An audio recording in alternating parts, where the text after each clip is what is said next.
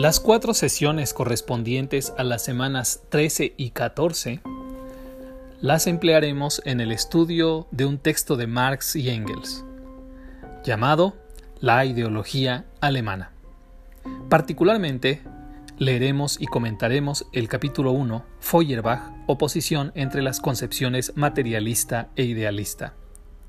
Nuestro texto complementario será un texto de Francisco José Martínez llamado El Marxismo, que se encuentra en la Enciclopedia Iberoamericana de Filosofía, volumen 23.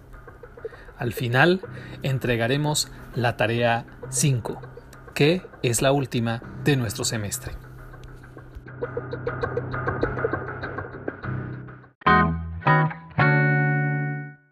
Recuerda que en tu Classroom, en la sección de trabajo en clase, en la parte inferior, vas a encontrar un apartado que se llama Preguntas y comentarios. En ese apartado habrá una liga y un código QR, los cuales te dirigirán a una pizarra virtual.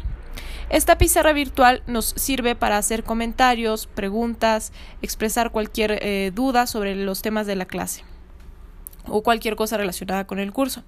Es importante entonces que utilicemos esta pizarra virtual en lugar del tablón del Classroom, porque nos permitirá concentrar todas las preguntas y hacerlas más visibles en un solo sitio.